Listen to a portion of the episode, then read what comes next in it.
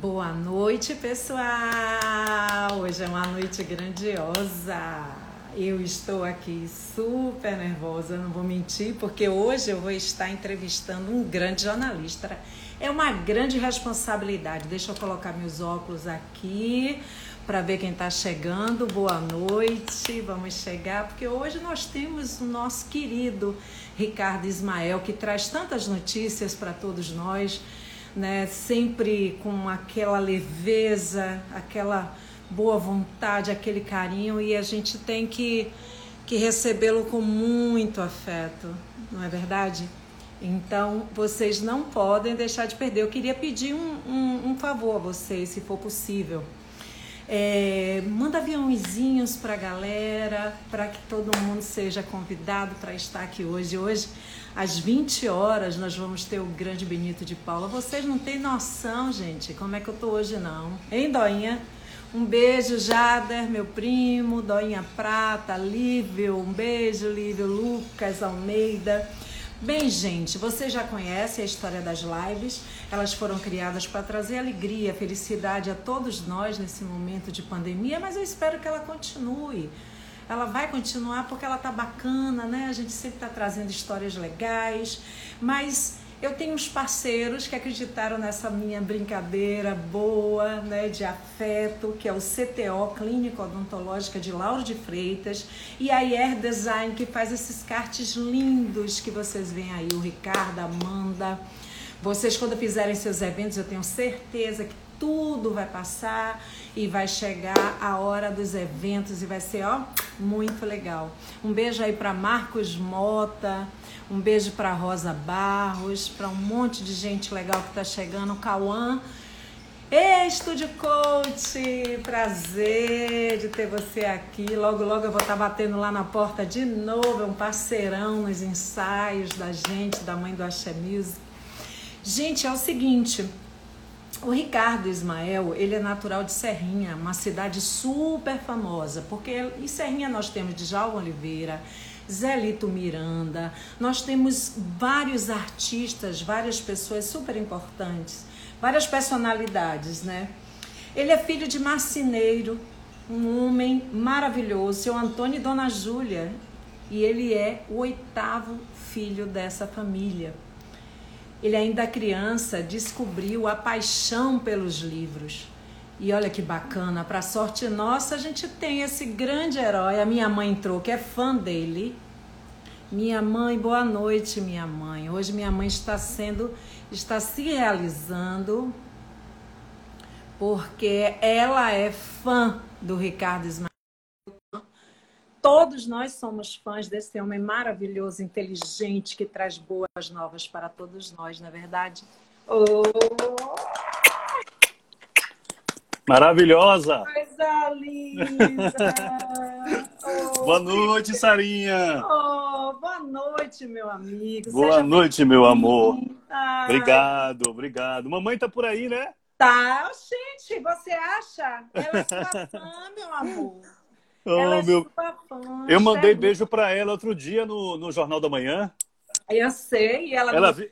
ela viu? A Bahia inteira, a Bahia inteira ligou para ela, falou: Olha, você viu o Ricardo Ismael falando de você? Ela disse: Meu Deus! ela é apaixonada pelo seu trabalho e, e tem porquê. Porque você, ah, é obrigado. Você, você nos traz, pode ser a notícia mais pesada que seja do dia, você tem leveza você chega com leveza. Então, é muito importante quando você vem, você nos, nos traz tanta energia positiva de manhã cedo, de, ou, ou meio-dia, como agora é meio-dia. Gente, está travando, eu travei, é porque esse lugar aqui que eu coloco essa coisa vivo realmente é uma beleza.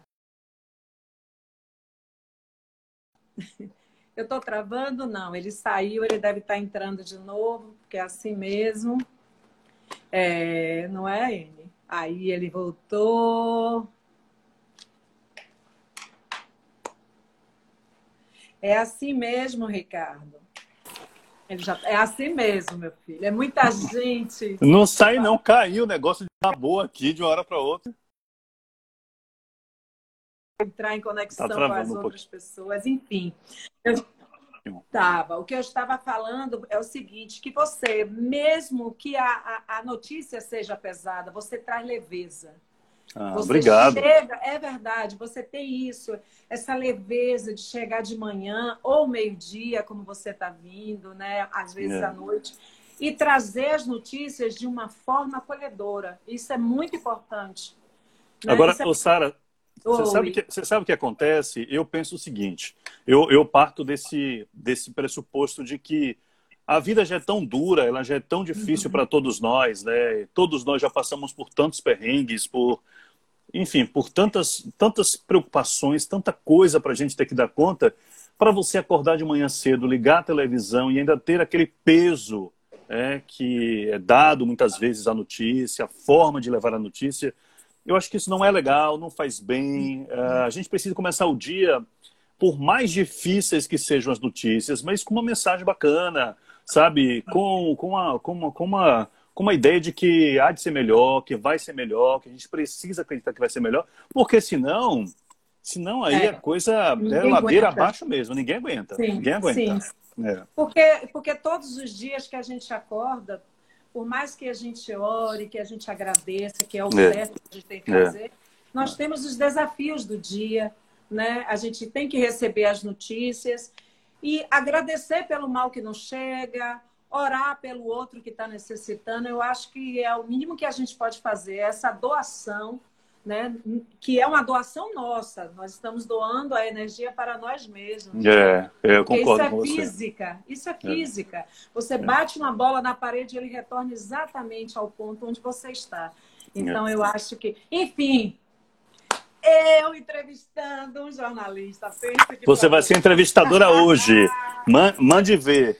Ô, gente, eu entrevistei Osmar, entrevistei. Hum, aí eu fiquei com dor de barriga, não vou mentir. Daí eu digo, gente, eu tenho que pesquisar, eu tenho que ver como é que eu vou entrevistar os caras, meu, que sabe tudo. Mas, enfim, com o maior respeito e leveza também. É, e foi maravilhoso. Eu vou tentar maravilhoso. te entrevistar com todo carinho.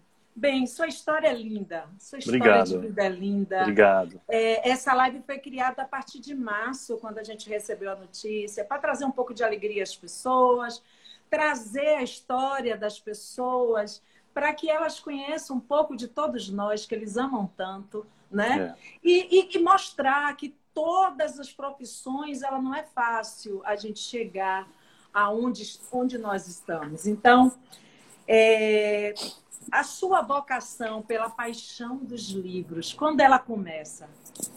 Olha, então, você falou um pouquinho da minha história aí, né? A minha vocação, é, o meu gostar de ler e, e, também de escrever tem muita relação com a minha história de vida. Né? Eu sou, você falou aí, eu sou filho de um marceneiro é, e de uma, de uma dona de casa, pai de muitos filhos, de uma família muito humilde. É, em que a gente não tinha a gente não tinha livros em casa, né? A gente não tinha condição de ter livros em casa. Então, eu acho que talvez por isso eu tenha me afeiçoado tanto a eles. Porque quando eu encontrava um livro, quando eu tinha a oportunidade de ter um livro nas mãos, de ler aquela obra, eu agarrava aquilo, mas, sabe, como um faminto um prato de comida. Assim, e, eu, e eu, e isso foi, foi desenvolvendo em mim uma curiosidade, um gosto pela, pelo conhecimento, sabe, pela, pelas descobertas, um, um, um olhar curioso sobre a vida que me trouxe até aqui, que fez com que eu me tornasse um escritor, né? Então, todas as dificuldades pelas quais eu passei, não vou ficar falando, porque todos nós temos as nossas, né? Cada um é a sua medida, cada um na sua intensidade, mas elas me trouxeram até aqui, né? O fundamental foi isso, foi entender que eu tinha nos livros uma companhia.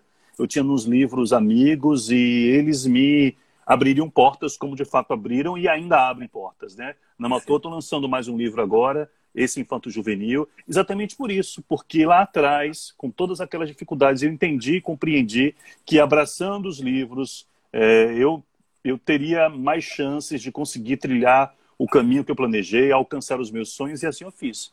Assim eu fui caminhando, fui, fui, fui, fui, fui me preparando né, para isso tudo, Uh, e as coisas foram acontecendo num, num, fluxo muito natural, num ritmo muito orgânico. Uh, mas é isso, assim, é, se, se eu posso te responder de uma forma, é, nasceu do meu, do meu amor pelos livros, da minha paixão pelos livros e do meu entender que esse livro, esse universo do conhecimento, é o que faria de mim a pessoa que eu sou hoje. Além de você ter feito bacharel, é, você fez história, né, na UFES em Feira de Santana, você se Isso. formou também, você é bacharel em jornalismo, né? Você foi para a Vitória da Conquista.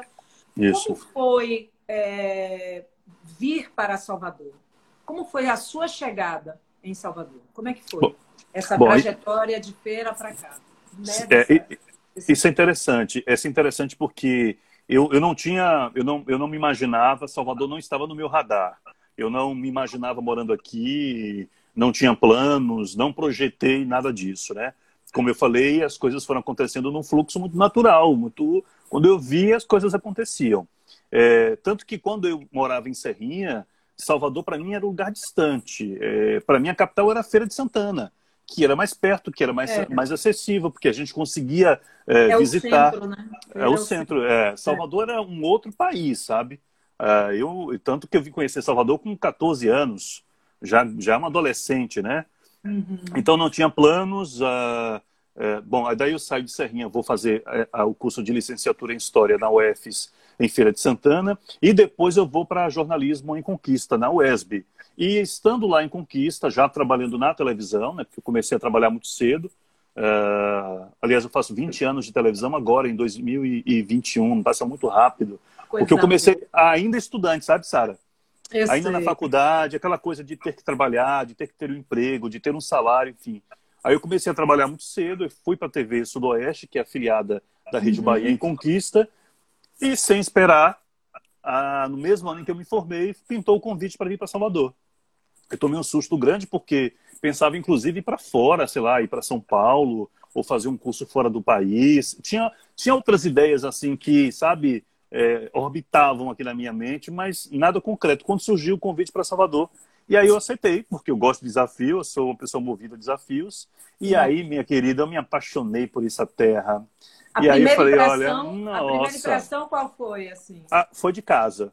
Foi de, foi, foi de né? pertencimento, foi. Eu me reconheci, eu me, sabe, foi uma coisa assim de, de... O único estranhamento que eu tive foi o calor, porque eu morava em Conquista há muitos anos, é Conquista muito fazia muito gostoso, frio, ainda é demais, uma delícia. É uma delícia. Você, é uma você conhece bem? Boa. Demais. Você, aliás, é muito querida lá, hein? Muito, é, muito querida pelo povo conquistense. Eu amo minha terra, Bahia, né?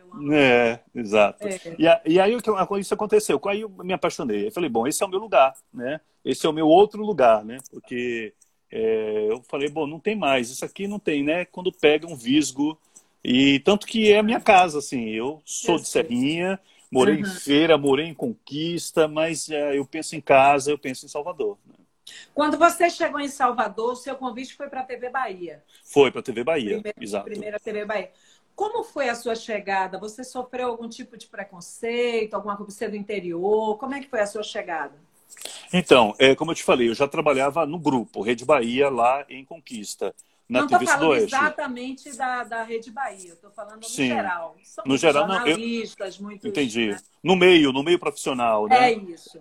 É, bom, não, eu assim, bom, eu já trabalhava na rede, o que, o que é, de uma certa forma facilitou a minha vida para cá. Aliás, a minha vida para cá foi em decorrência disso, o fato de já trabalhar na rede, de já ter experiência, eu já fazia reportagem, já apresentava telejornal, já tinha noção de produção de pauta, enfim, já tinha um certo domínio desse fazer jornalismo, né? Quando então me convidaram para vir para cá.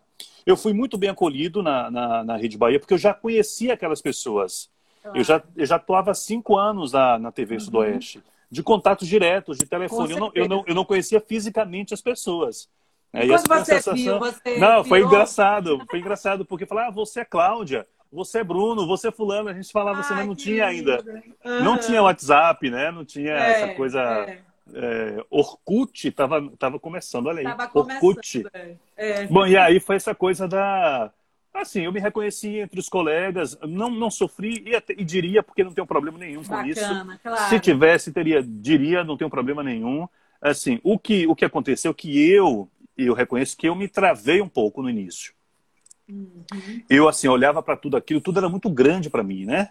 Então, muito grande. Eu saí, de uma, eu saí de uma emissora que tinha três equipes de reportagem, aí, de um dia para o outro, eu venho para uma emissora que tem 20 equipes de reportagem. Eu tinha, um, eu tinha um, um, dois editores aqui, eu tinha, eu tinha 15 editores, produtores, era tudo muito grande. E aquilo foi, de alguma maneira, eu fui me encolhendo um pouco, sabe? Eu fui me encolhendo, me encolhendo, até que eu percebi que se eu me encolhesse mais, eu ia me fechar numa, numa ia, concha ia e aí é, ia sumir. Foi aí que eu uhum. entendi que eu falei, não, eu vou ter que dar a volta. E aí eu comecei, de fato, a, a me permitir mais, a viver a cidade, a uh, me relacionar com as pessoas e fui entendendo que eu era uma peça importante também, sabe? Não, a não me diminuir, me diminuir, a não me inferiorizar diante dos colegas com vasta experiência. Eu falei, não, eu estou aqui, eu tenho um mérito por estar claro. aqui. Eu, eu, eu, eu batalhei por isso, então... E aí, pronto. E aí, somado ao fato de ter encontrado em Salvador uma casa Aí fui deitar e rolar. Aí virou uma estrela e a minha mãe apaixonada. Isso é você que está falando. É verdade, você não tem noção. Ela mandou a mensagem para mim, ela tá aí, ela tava louca desde de manhã, ela tava, ah, hoje é Ricardo, hoje é Ricardo, né? Aí eu disse, oh. é minha mãe, jante cedo, tudo, porque ele vai ser, vai cedo, porque ele tem um, um trabalho a fazer. É. Veja bem, acordar de manhã com você é maravilhoso, como também os outros jornalistas. Eles, cada um de vocês tem uma personalidade. É passam, diferente. Né? É. é. bem diferente e todos são muito bacanas. É, mas como é o seu acordar? Eu sei que, por exemplo, nós artistas, algumas pessoas pensam, ou muitas pessoas, que a gente vive só no glamour e tal, e todos oh, nós... mal sabem, né? Mal sabem. Pois é, de manhã somos mães, sim, temos exercício a fazer, temos que gravar não sei quantas lives, é, hoje lives, mas gravar vida, ou gravar não sei o quê, entrevista em rádio por telefone, entrevistas e... É. Como é o acordar do Ricardo Ismael? Bom, para falar do meu acordar, eu tenho que falar do meu dormir, né? Porque é. o meu acordar depende muito do meu dormir. É, então, como você disse, falando aí da sua mãe, que e de fato eu vou dormir muito cedo, eu preciso de. Eu tenho, eu tenho um ritual, sabe, Sara? Eu tenho um ritual, Sim. como você tem o seu, os artistas têm os seus em geral, né? Nós jornalistas que madrugamos temos também os nossos rituais. Então, para estar tá bem no dia seguinte, para entrar no ar às seis horas, é, com com firmeza, com domínio do assunto, passando segurança. Eu preciso de um ritual. Então eu vou dormir muito cedo, vou dormir 8 da noite, oito e meia no mais tardar. E aí eu vou preparando a casa, diminuo as luzes, boto uma música, gosto de um incenso, para o meu corpo, o meu Meditar. organismo entender é, é hora do uhum. relaxar. Desacelerar e... para é. poder. Isso começa cedo, começa a desacelerar às 6 horas da tarde. Eu então, também. 6 horas. Chova, faça sol, eu estou em casa. Eu também. É, porque eu é também. isso, né? É, a gente fez uma escolha, então há que se arcar com as, as, o peso, as consequências é. dessa escolha, é. né? É. Tudo tem, tudo tem um preço, né? Tudo, a verdade é, é essa. Tudo As tem pessoas, um preço. Muita gente acha que é muito fácil tudo, né? Você, ah, fiz faculdade, vai lá, vai ser jornalista, vai chegar na bancada, vai tal, enfim. Não.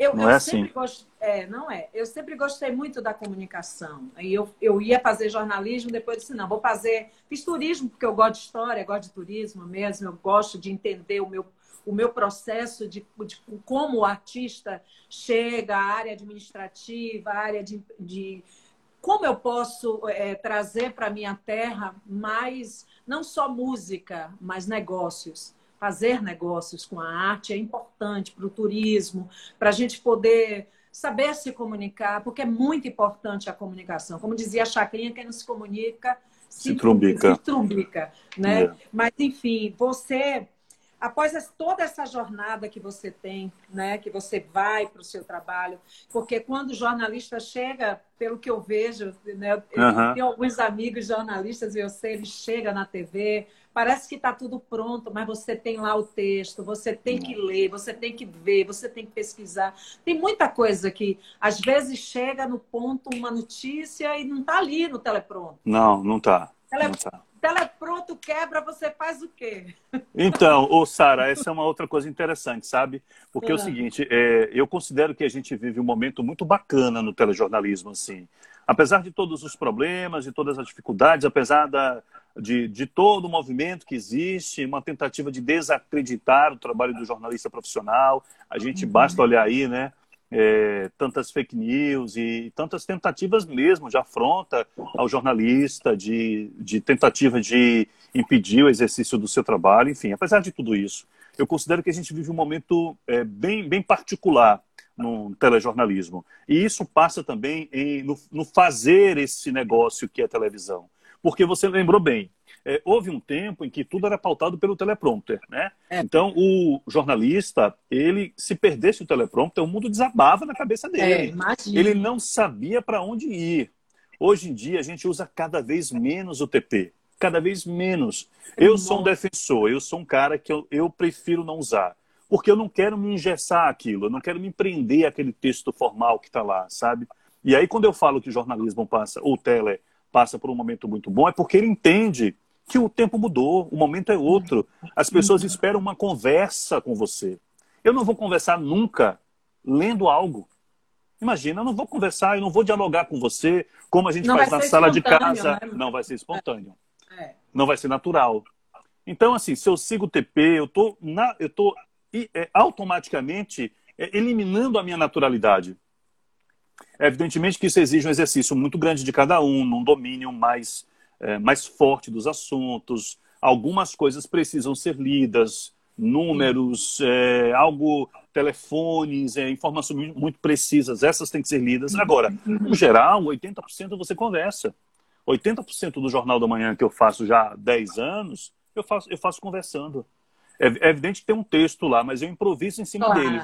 Eu claro. faço esse exercício do improviso em cima dele, sabe? Porque porque senão eu fico escravo daquilo e eu não quero ficar escravo daquilo, sabe? E, e, a comunicação ela fica, ela não, ela não se dá de uma forma natural, ela fica, sabe? Você percebe, quem está em casa percebe que aquilo não tá, tá mas, não tá, mas... tá meio plástico, sabe? Eu sei, mas isso é para poucos, viu? Você sabe disso. É, mas Você... assim, eu tenho, é, tem muitos que já fazem. Tá, a maioria hoje está mais solto. Tá mais solto. Tá, mais solto, ah, né? tá, tá bem mais solto. protocolos. Tá. Né? Maju faz isso muito bem, você, tem vários que faz um trabalho de excelência e, e que são maravilhosos. Eu gosto muito da é, Taíque, né? Taíque, maravilhosa. Jéssica, é. linda. Tanto é, é incrível. É, a, a equipe é muito boa, né? É, é, os veteranos todos são, vocês é. são, são maravilhosos. Mas vamos falar de literatura? Vamos falar Bora. dos livros. Bora. Você é apaixonado por Jorge Amado, quem não é, né? É verdade. Né? É. Jorge Amado, é. eu conheci, tive a sorte de conhecer Jorge Amado. eu também tive. Maravilhoso, né? Era uma figura assim que eu morria de rir, porque muito natural, espontâneo e tal. Mas eu queria que você falasse do seu projeto, que é a sua paixão, né? os livros, porque você chega muitas vezes, você fala assim, ah, eu chego do trabalho, eu coloco incenso, não sei o quê. É, é. Você vai desacelerando, mas como. E aí, como é que você faz para escrever esses livros maravilhosos que você escreve? Me fale. Bom, é, o que é que eu faço? É, é complicado, né? Porque a televisão toma muito tempo da gente, né? Demanda muito da gente. E eu chego em casa em geral cansado e mas aí é uma coisa que é curioso isso também, porque quando você senta aqui no computador e eu faço esse meu ritual, sabe, essa minha preparação, é como se eu tivesse acabado de acordar. Porque assim, eu, eu desligo a chave do jornalista e ligo a uhum. chave do escritor, né? Parece que é algo automático e é de fato, comigo é. Eu, eu preciso de alguns minutos só para tirar, sabe, tirar uma, uma, uma, vamos dizer, uma, uma capa e colocar outra, assim, e, para mergulhar nesse outro mundo que é o mundo da literatura. E isso exige um pouco, evidentemente, da minha leitura, do meu todo o meu processo de, de estudo, de pesquisa. Quando eu estou envolvido num projeto, em geral, eu levo uh, um ano, mais ou menos, um ano, um ano e meio para a escrita, porque antes disso eu venho muito da pesquisa. Eu sou um cara de pesquisa, né? Afinal de contas, eu venho de uma faculdade de, de história também, que me introduziu nesse universo do campo da pesquisa, do próprio bacharelado em jornalismo, enfim. Então, eu gosto de pesquisar, eu gosto de dominar o assunto.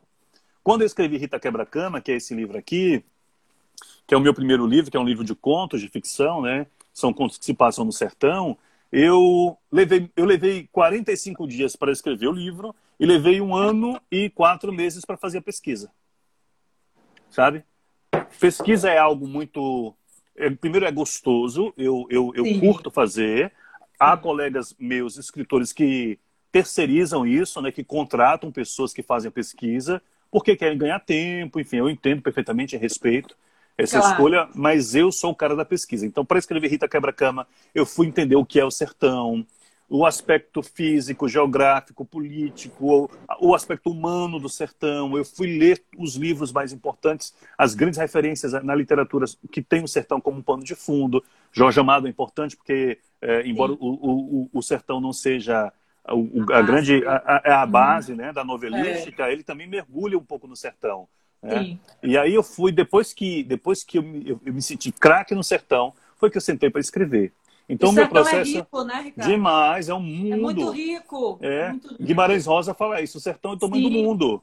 É do Sim. tamanho do mundo, é, é uma infinidade. Não dá pra gente é, pensar que é uma coisa só. Sim. Não dá. Ah, é. Ele é muito. Ele é rico, ele é diverso. Muito. Você tem tanto o sertão da seca mesmo, dessa consagrada na literatura e até na televisão, no cinema, mas tem um sertão da fartura, da o abundância, colonial, é, o sertão moderno, do, sabe, do, do, do, incremento tecnológico, mas também tem aquele Sim. sertão mais rural, mais bucólico, mais religioso. Tem tudo isso. É, é, isso. É o mundo cabe dentro do sertão. Muito, né? muito, muito. E por isso eu levei tanto tempo para escrever. Porque, respondendo a sua pergunta, é, tudo parte da pesquisa. Eu começo da Sim. pesquisa e aí levo o tempo que for preciso. Para só depois, então, eu começo a escrever. A pesquisa é tudo, né? Porque tudo, você tudo. aprende muito quando você pesquisa e você fala de fatos reais. É. Ou seja, mesmo que você faça uma ficção, você faz uma ficção com base, né? É. Sem, é. sem, sem desrespeitar a história ou a exato. cultura. Isso, exato. Isso, esse é o ponto-chave. Então é muito importante. Você, você, qual é o seu signo? Eu sou de leão. Ai, que bacana. Eu sou pisciana. Ah, sim. Mas meu ascendente é leão. Eu sou muito metódica. Tá vendo? Eu sou muito metódica. Eu então, sou demais. É, às vezes eu sou até muito chata, porque eu pesquiso muito o que eu vou fazer e eu me preocupo muito como eu vou expor o que eu aprendi, o que eu pesquisei. Por exemplo, essas lives eu tenho aprendido muito com as histórias que Bacana. a gente conta para o público, mas principalmente por pesquisar primeiro as pessoas que eu estou entrevistando, de conhecê-las melhor, cada uma com seu jeito diferente, com a sua cultura, com sua personalidade diferente, ou na sua obra, é, é, na sua profissão, é, na arte, na comunicação, o que seja.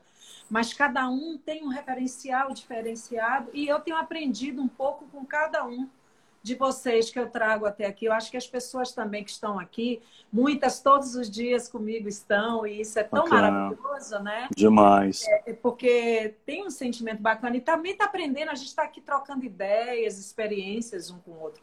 Mas me fale das suas outras obras, dos seus outros livros. Você tem um livro, Eu, Darlene, Sentada no Chão, à espera da morte. Me conte essa história, me conte sobre ela. Pois é, então eu preciso dizer o seguinte: esse livro ele se transformou num outro livro, inclusive o título mudou, já não é mais uhum. esse. É... Eu, eu via no processo, depois que eu lancei Rita Quebra-Cama, é, que é um livro de contos, eu botei na cabeça que eu queria escrever o meu primeiro romance. Né? Eu queria que fosse um romance nos moldes tradicionais, sabe? Com uma grande história central, uma história principal, né? Em torno dessa história, outras histórias secundárias, mas elas dialogando entre si. Eu queria um romance mesmo, um clássico assim. E aí eu comecei a pesquisar uh, sobre o que é que eu faria. Uh, Rita Quebra-Cama estava muito forte ainda em mim, né? Uh, a gente não se desprende assim de, de, de, uma, de uma história ou de um, de um livro, enfim, de uma personagem eh, tão uhum. rapidamente, então estava muito forte em mim. Eu queria fazer algo completamente diferente. E aí eu decidi escrever uma história, um romance, tendo como principal personagem uma travesti. É, isso. Isso. Aí eu fui pesquisar a história da. Novamente a pesquisa, né? A história da Dandara. Dandara. Dandara. Dandara é uma travesti é. É, cearense que foi morta, brutalmente assassinada sim. em 2000. Trava. Né, a, a, forma como ela foi assassinada, a violência. Ah, e aí, bom, Aí eu fui pesquisar e me encantei pela personagem. Falei, eu vou criar uma personagem inspirada na Dandara. E aí nasceu a Darlene. Oh. Inicialmente o título era esse. É, eu não tinha ainda a editora, eu estava batalhando a editora quando uh, eu fui procurado, uma, uma, uma, determinada editora soube do meu projeto, me convidou, né, abraçou o projeto, mas sugeriu mudar o título. E aí eu falei, ok, aceito, e aí mudei o título, e o título Mas hoje... por que é mudar o título? Por quê? Porque não, a edi... não, é isso. A editora, ah. a editora entendeu que o título era grande demais. Hum. Título grande demais, em geral, não atrai muitas é, editoras. Música, ou, é, o que seja. É. Pois é. Mas assim, eu sou um cara meio dos títulos grandes, né? O Curioso Destino de Rita Quebra-Cama. É um título grande, né? É. A Princesa do Olhinho Preguiçoso. É, não é título em uma palavra, pois é. Massa. E aí eu fiquei assim, poxa, eu vou ter que abandonar esse título. E fiquei imaginando, imaginando, e criei um outro. E esse outro é, é o seguinte, eu vou contar para você, que é Um Canto de Amor para Darlene. Ah, e tem a ver com o seu ofício. É, porque né? Darlene, o que é, o que é Darlene? É uma travesti. Né? Uhum. Quem é Darlene? É uma travesti que sonha em ser cantora, sonha em ser oh. artista. Ela quer ser, ela, ela, tem uma, ela tem uma vocação para o canto e desde muito pequena falam isso e tudo, mas ela nunca teve oportunidade nem para estudar, porque em geral as travestis sofrem muita violência desde muito cedo, em casa já, e depois da escola, e não consegue concluir os estudos e não consegue fazer cursos, enfim. É, uh, Darlene não conseguia e ela foi no, no, no ouvido, ela foi no, na, na, na, intuição dela cantando e cantando e cantando, que ela foi parar no Rio de Janeiro e conheceu uma grande artista, uma rainha do rádio, já ali no final da vida, nos últimos anos, mas ainda uma mulher muito importante na música. É, Darlene conheceu essa mulher é, fazendo cabelo, que ela estava trabalhando num salão lá no Rio, e aí conheceu essa artista que deu a ela a primeira oportunidade. Abriu ah, os palcos para ela e ela canta, mas logo depois ela é assassinada. Ah, é, né? Ela é assassinada e essa é a história do romance. Aí você traz a história do. É, aí eu trago o meu olhar de ficcionista, né? De, de contador para um, um fato real, que foi a morte real. da Dandara. Pois é. Sim. A Darlene que eu crio não é a versão, vamos dizer, biografada claro, da Dandara, claro. mas é uma personagem inspirada é ficção, nela. Uma é uma ficção. Ficção. É. É, me diga uma coisa, Ricardo. Quando você cria os seus personagens, como você diz, você tem fatos reais e dali você cria a ficção. E, por exemplo, quando um ator, uma atriz, ele atua um personagem, ele vive aquele personagem. Tem muitos que têm que passar por terapia até para é. poder tirar o personagem. É verdade. Ele vira uma obsessão mesmo, é. uma coisa assim. Vira de você viver várias vidas. Quando você escreve, é um pouco disso também? Você se envolve também. com aquele personagem? Como é que é? Demais, demais. Eu vou te falar uma coisa, viu? Quando quando eu comecei, quando eu comecei a escrever Rita Quebra-Cama, era uma coisa tão forte que eu sonhava, eu acordava e dormia pensando na personagem, pensando como era, o jeito, a, a psicologia, uh, os trejeitos, os, os, sabe, as falas. Era uma coisa de uma, de uma, você usou a palavra bem apropriada, obsessão. Tanto que tem uma hora que você ou você escreve ou você enlouquece, sabe? E escrever é também, de, uma, de alguma maneira, você exorcizar aquilo, sabe? Colocar para fora. Falar, pronto, ganha é. o mundo. Pois Ganhou é. o mundo, sabe? Ponto final, partir para outra. Enquanto isso não acontece, você fica naquele reme-reme, sabe? Eu vivi muito isso com Rita Quebra-Cama. Tinha dias que eu sonhava, eu sonhava com as histórias. Eu falei, meu Deus do céu, eu tô, tô pirando, tô ficando maluco. E aí foi que eu falei, não, agora é a hora mesmo de escrever, como eu te falei, nos 45 dias eu escrevi o livro, mas foram 45 dias de atividade intensa. Eu não fazia nada além de comer, dormir, trabalhar e escrever. Só. E, assim, muitas vezes nós falando, falamos da nossa arte, da nossa profissão, e nós sabemos que tem um envolvimento espiritual nisso tudo, né? Sim, sim. Muito forte. E esse livro foi um livro que eu lembro que as pessoas falavam desse livro pra caramba. É, é, era uma história tão forte que eu acho que todas as pessoas elas se envolveram um pouco e foram realmente pesquisar. Porque eu lembro que nessa pesquisa que eu fiz, você deu muita entrevista falando sobre esse livro. Isso, né? bastante. E, e, assim, você tem alguma bandeira? Você, você apoia alguma alguma instituição que trabalha nessa área? Como, como é que você nessa. Como, não sei se eu estou fazendo a pergunta certa. Estou fazendo. Tá, é... eu acho que sai. Não é, tem pergunta é... errada, não. Não. não. Assim, você tem alguma bandeira que você. Porque assim, esse. É... como é que eu poderia dizer, meu Deus? Por exemplo, eu gosto muito de, de, de trabalhar a educação, de incentivar a educação. Né? Eu fui fundadora de uma ONG, fui presidente de uma ONG na área de educação. E, e, e, assim, todos nós temos uma bandeira que a gente vai, que a gente, a gente trabalha nessa ação social. É, essa bandeira tem a ver, essa história do livro, você acabou apoiando alguma instituição que, que trabalha, por exemplo, Padre Alfredo tem a instituição. Sim, que, BCM que é, está passando uma fase super difícil hoje. A, é. A, a, água dele foi cortada de verdade, enfim, é. mesmo com ação, e, enfim. E ele trabalha muito com essas pessoas. E você falou de uma forma como se você, assim, como se você fosse envolvido em uma instituição onde apoiasse essas pessoas. Quanto jornalista, eu sei que você tem muito respeito e carinho por eles. Mas você apoia alguma instituição que trabalha com, com essas pessoas travestis, essas pessoas sofridas e tão lindas, é. com, com, com, histórias tão tristes, né? E, e, e que é. tem uma arte, meu Deus, eu acho tão lindos, assim, eu tenho uma fascinação. É, é você demais. tem alguma bandeira? Não, então, eu não tenho. Eu, assim, a minha bandeira é sempre o humano. Eu parto desse princípio. Eu gosto de escrever histórias do humano, sabe? Do, eu gosto de buscar é. esse, esse, essa humanidade em todas as pessoas. Então, quando eu falo nas minhas personagens, nas minhas histórias de ficção, eu, eu não perco. Um é, perfil que você. Isso, Entendi. eu crio um perfil. É, em geral, assim, eu não me, eu não me limito a, é, eu, eu, não, eu não busco me limitar, vou escrever somente Entendi. sobre isso ou somente sobre uhum. aquilo. Eu sou um autor que fala só para esse público, não. Entendi. Não sou, Você... e, não posso, e não podemos ser assim, né? Sim, Pelo menos sim. eu penso que não. Eu penso que a gente tem que falar é para todos os públicos e dialogar com todas as pessoas. Claro, Agora, claro. é claro que quando você está é, investido num processo como esse da Darlene, você é, trata muito é, diretamente é, e durante muito tempo com pessoas que são representativas daquele segmento. E assim foi com. É, Você pesquisou Darlene. com essas demais, pessoas? Demais, Eu é primeiro, primeiro, primeiro parti da leitura. Então eu fui Sim. ler bastante para entender é, uhum. que universo é esse sobre o qual eu estou falando, né? Para entender é, os aspectos que dizem respeito à própria identidade de gênero, né? Uhum. E dizem respeito às sexualidades que são múltiplas, são plurais, sim, né?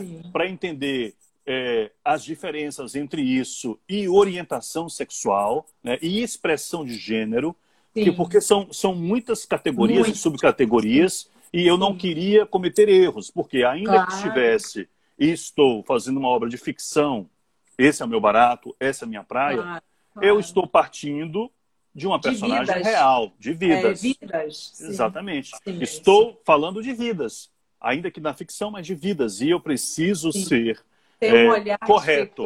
correto. É. Sim. Exato. Então eu preciso ter esse olhar de correção, de respeito e de entendimento. Eu preciso, e aí eu preciso. E, e aí a coisa do jornalista é muito importante, sabe? Porque o, jornalista, o jornalismo já nos dá o olhar da observação para o mundo. Né? Nós observamos tudo.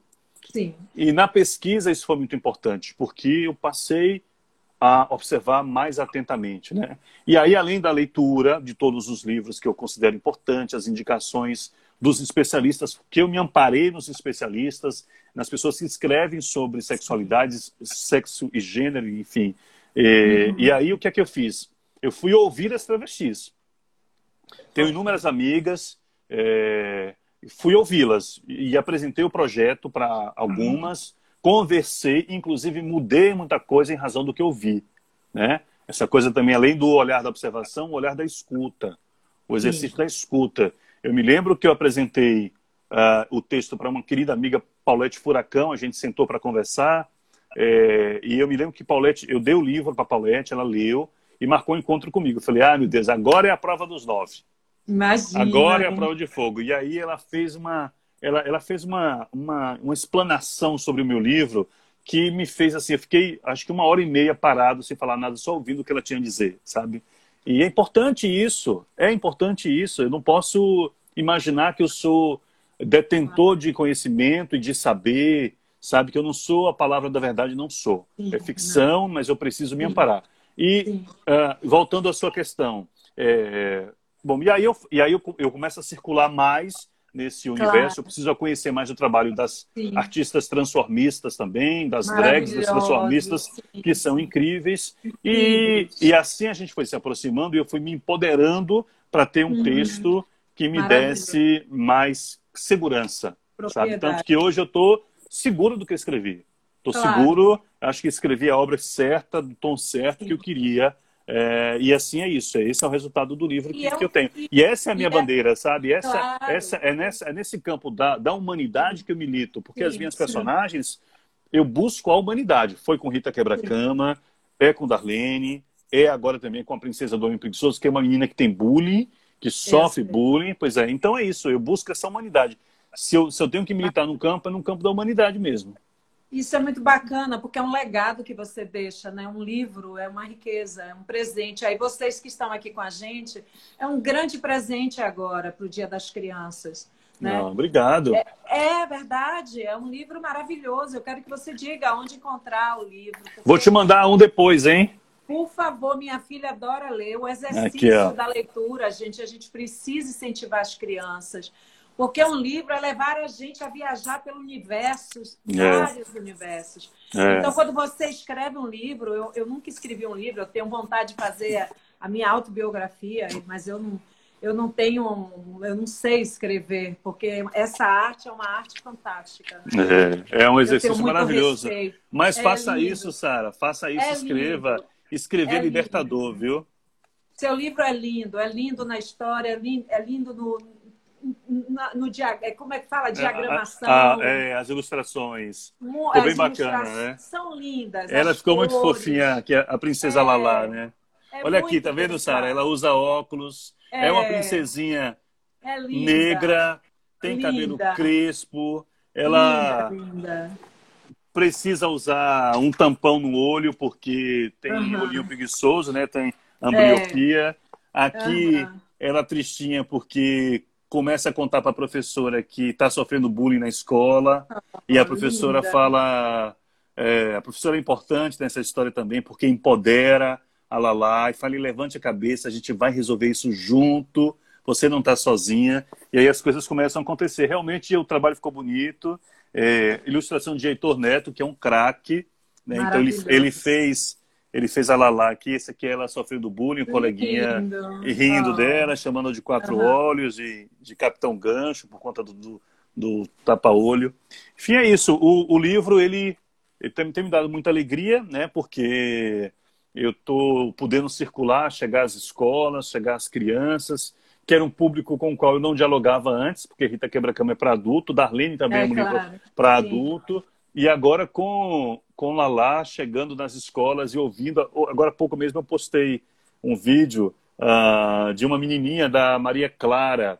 A mãe fez Sim. e mandou para mim, ela leu e falando, oh, acho que Maria Clara deve ter cinco anos, sei muito, e fala, olha, bullying não é legal, não é, podemos sim. fazer bullying. Isso é muito lindo, né? Porque você vê o poder, né, Sara, da arte, o poder da palavra, num é. orientar, num, num conscientizar, mas de uma forma leve, até porque é para criança, é, no, no, tempo delas, com o texto delas, sabe? O livro faz. É um livro meio baiano, assim. O pessoal fala, ah, você bota Não, é, painho, é painho e maninha. É educativo, Sim, até educativo. Altamente, é. altamente educativo. Alice está falando aqui que ela não tem criança, mas você tem sim, porque as crianças você pode doar uhum. para um orfanato, para as crianças, você pode dar de presente para um sobrinho. É. Né? Agora eu quero que você diga aonde encontrar o seu livro. Ah, tá. Vamos lá. Ó, é o seguinte. Você fala, é... eu vou fechar a janela que está chovendo. Tá, chovendo. Aqui não está, não. Aqui está. Ah, tá. Então, tá, eu vou falar. Bom, o livro ele pode ser encontrado uh, em algumas lojas, ele está à venda em algumas lojas. A Mojubá Editora fechou parcerias com a livraria Dom Casmurro, que é uma livraria muito legal, fica lá em Lauro de Freitas. Aqui em Salvador temos aí dois locais uh, vendendo ele por enquanto. A expectativa é que tenhamos outros. Mas por enquanto em Salvador, no shopping Passeio Itaigara, ali no Itaigara, aquele shopping Passeio, lá dentro tem uma loja chamada Super Bacana, que é voltada para crianças, é, brinquedos educativos, joguinhos. O livro está à venda lá também. Na Pituba, está à venda numa outra loja chamada é, Plaplum, eu acho, se posso para não errar o nome. Acho que é essa loja Plaplum, na Pituba. E é isso mesmo, Plaplum na Pituba. E além Mas você tá disso. Você está vendendo na internet também? E aí a editora vende na internet. Essa é a diferença. O livro autografado só pela hum. internet. Porque o que acontece? Nessas lojas, é, a editora vende o livro empacotado, né?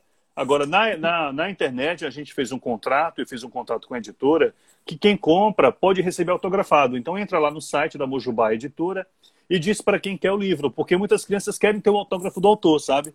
Sim, é minha isso, mãe é... principalmente. Não só criança, né? Muitos leitores querem ter. Livros, ah, maravilhosa. Diga que eu vou mandar para ela. E aí a gente, e aí o que é que acontece? No site da Mojubá Editora, é, eles fazem, você tem um campo para a pessoa dizer é, para quem quer, e aí põe o endereço e a editora manda, manda o livro. Mas, assim, é importante dizer que o autógrafo só no site. Nas lojas não tem como, porque aí eu, não, não dá, não dá para dar conta de tudo, né? É, muita, é muito livro e tudo, e, mas, mas no site, sim, ela consegue fazer isso. A editora me manda, eu autografo e ela devolve para a pessoa que comprou. mojubaeditora.com.br Pronto. E me diga uma coisa, Ricardo. É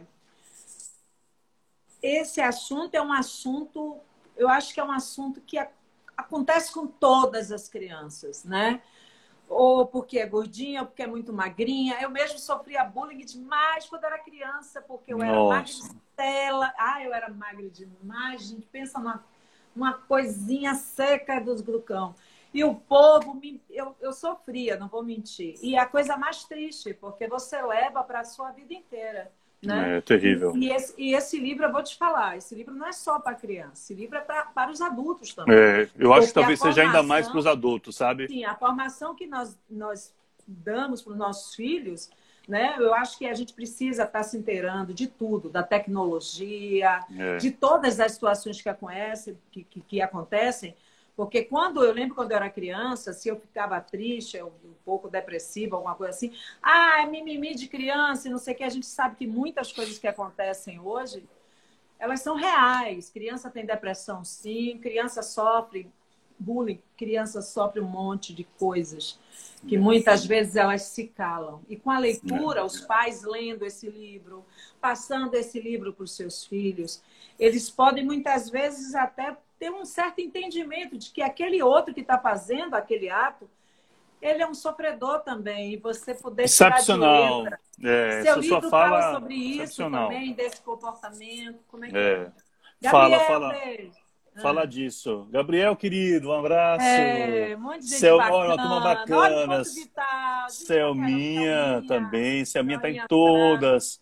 Doinha Prata, minha querida. É, linda, é uma turma bacana, né? Turma Muito legal. Bacana. Giga Francisco tá aí também. Um abraço para todo mundo. Tem uma galera aqui, tem uma galera. Nossa. Mateus, uma galera, uma galera. Bom, então, o, o Sara, é, isso é uma coisa importante, é uma coisa importante do, do bullying e eu falei há pouco, né? Eu tenho uhum. essa causa, eu penso muito no humano e, e, e fui, fui buscar isso numa criança vítima de bullying para falar que ela é, é, tão vítima quanto quem pratica o bullying, quanto a criança que faz o bullying, porque Sim. no fundo são crianças que são mal orientadas, sabe? São mal conduzidas, são mal instruídas. Sofridas. E, às vezes com histórico também de violência familiar, Sim. de bullying, né? Crianças que também sofrem agressão, ah, enfim, uma situação de, de, de violência, de, de que tipo for, né? E, é. e acabam praticando e reproduzindo isso junto às outras crianças. Então, Sim. quando o, eu escrevi o livro, e você tocou num ponto que é muito importante, eu trago a Lala, a transformação que acontece na vida da Lala, mas também a transformação que acontece na vida do Breno, que é Sim. esse menininho que é quem faz, é quem aponta o dedo, tá vendo? É Sim. quem faz o bullying. Os dois são transformados na história. A história Ai, termina com os uhum. dois transformados, né? Claro que eu não vou dizer aqui porque eu não quero dar spoiler claro, para ninguém. Todo mundo tem que ler, gente. É, vamos, vamos mas é isso, é isso que acontece. Os dois terminam modificados, porque eu entendo isso que você falou. Eu entendo que quem pratica o bullying também precisa do olhar da atenção. Sim. Precisamos Sim. pensar em quem pratica o bullying. É, na vítima, evidentemente, mas também naquele agressor, digamos assim. Sim. E é isso, essa, essa é a proposta da história, né?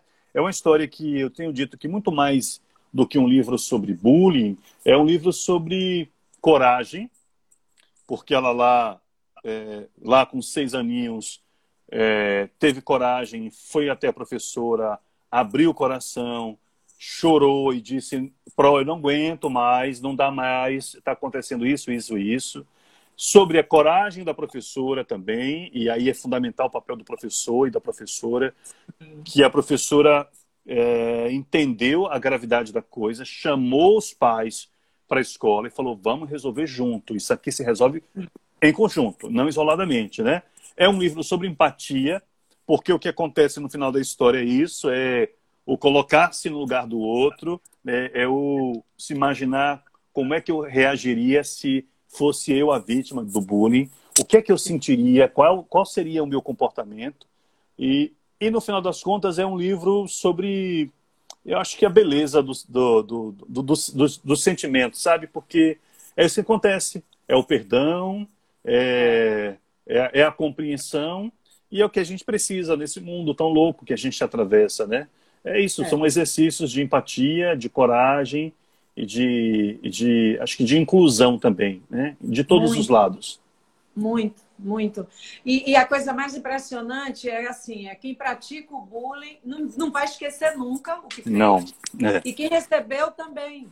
É. E quando e, e, e, muitas vezes, por exemplo, eu, eu lembro que eu tive um colega que ele, ah, magricela, feia, magricela.